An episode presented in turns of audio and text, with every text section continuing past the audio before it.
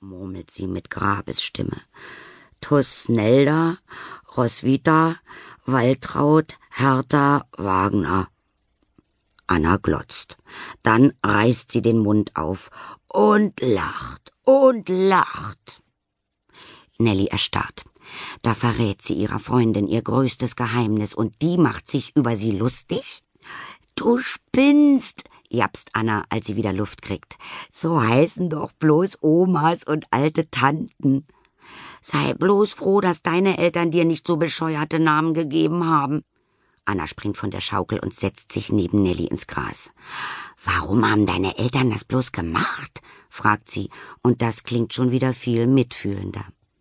Also erzählt Nelly, dass die komischen Namen von den vier Großtanten ihrer Mutter stammen. Die hatte die Großtanten sehr gemocht, besonders Tante Tusnelda. Als Nelly den Namen Tusnelda sagt, blitzt es wieder in Annas Augen. Dann muss ich ja nicht Nelly zu dir sagen, sondern Tussi. Anna kichert. Nelly findet das überhaupt nicht witzig. Hör sofort auf zu lachen, faucht sie. Oder ich lass dich nicht mehr auf die Schaukel. Die gehört schließlich meiner Oma. Anna runzelt die Stirn. Oma Augustine ist doch auch meine Oma. Quatsch, du bist hier bloß zu Besuch, giftet Nelly. So etwas würde sie sonst nie sagen. Aber nun will sie unbedingt, dass Anna ihr blödes Kichern vergeht. Und es funktioniert. Doofe Tussi, zischt Anna. Da sieht Nelly rot und packt wütend einen von Annas Zöpfen. Die reißt sich los und läuft davon. Dann schaukle doch ohne mich, wenn du keinen Spaß verstehst, ruft sie noch über die Schulter. Nelly heult. Schniefend schlurft sie über den Rasen in Oma Augustines Haus. Sie stapft die Treppe hoch in das kleine Zimmer, in dem ihr Besucherbett steht, und wirft sich auf die Matratze. Wenn sich schon ihre beste Freundin über sie lustig macht, was werden dann erst die anderen Kinder sagen, wenn sie am ersten Schultag mit Tusnelda, Waltraud und so weiter herausrücken muss?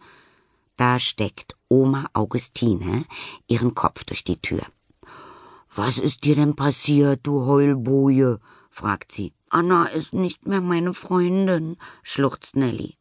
Oma Augustine setzt sich zu ihr aufs Bett und Nelly erzählt, was Anna über den ersten Schultag gesagt und wie sie sie wegen des Geheimnamens ausgelacht hat. Alles nur wegen der blöden Urgroßtanten, schnieft sie. Na, na, na, brummelt Oma Augustine. Das will ich nicht gehört haben. Schließlich waren das meine Tanten, und ich habe sie alle sehr gern gehabt. Das waren fabelhafte Frauen. Sie schaut versonnen aus dem Fenster.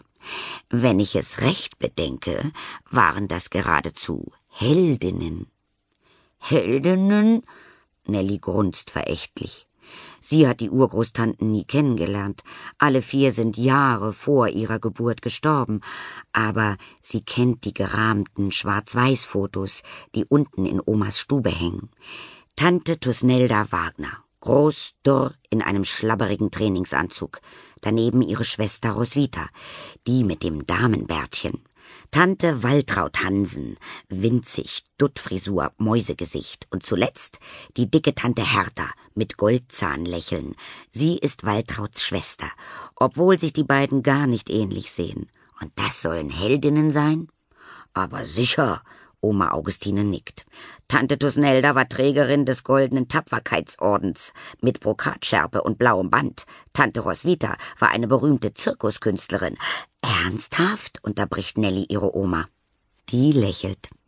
Ich sehe, du weißt nicht viel über deine Namensgeberinnen.